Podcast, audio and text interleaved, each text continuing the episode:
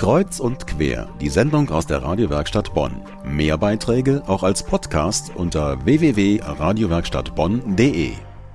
Der 10. Mai 1933.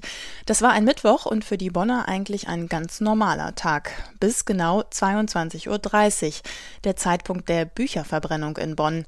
Nach der Machtergreifung der Nationalsozialisten am 30. Januar kam es am 10. Mai bundesweit zu den groß inszenierten öffentlichen Bücherverbrennungen, durchgeführt von der deutschen Studentenschaft in Berlin und in 21 anderen deutschen Universitätsstädten.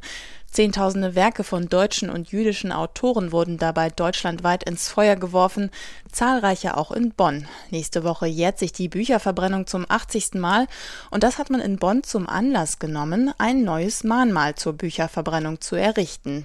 Wir haben daher nachgespürt, wie das neue Kunstwerk bei den Bonnern ankommt. Im Prinzip finde ich das total gut. Ich habe nur noch so eine Stimme von einem jungen Mann im Ohr, dass er sagt, manchmal geht mir die Erinnerung an die Nazi-Zeit.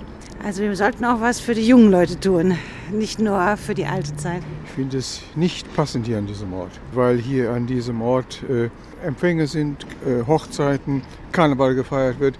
Ich finde das nicht äh, ein würdevoller Ort. Ja, ich muss mal gerade auf die Titel gucken. Heinrich Mann, der Untertan. Aha, das ist mit verbrannt worden, nehme ich an. Ja, erstaunlich. Alles oder vieles davon Klassiker, die heute, ähm, ich würde sagen, in jedem Deutschleistungskurs zumindest teilweise gelesen werden. Auf den ersten Blick finde ich es jedenfalls gut. Nicht irgendwo so ne, hinterm Friedhof um zehn Ecken rum, sondern hier. Ja, ich begrüße, dass die Stadt Bonn ein Mahnmal errichtet zur Erinnerung an die Bücherverbrennung, die hier vor 80 Jahren stattgefunden hat und an die schrecklichen Verbrechen in der damaligen Zeit erinnert. Ich kann es ohne Brille überhaupt nicht lesen. Ist ein bisschen unauffällig für ein Mahnmal. Es fällt ja wirklich gar nicht auf. Man muss ja schon bewusst hier hingehen, um, das dann zu lesen auch. Ich habe es ja noch nicht wahrgenommen, was da steht. Ja, weil es das zu Bonn passt und alles andere, was, äh, oder nicht alles, aber einiges, was hier so aufgestellt wird, das ist katastrophal. Also gemischte Reaktionen zum neuen Mahnmal zur Bücherverbrennung in Bonn. Was sich Stadt und Künstler dabei gedacht haben und welches Geheimnis sich unter dem Mahnmal verbirgt, darüber spreche ich gleich hier im Studio mit meiner Kollegin Christina Jochum. Sie ist all dem im wahrsten Sinne des Wortes auf den Grund gegangen.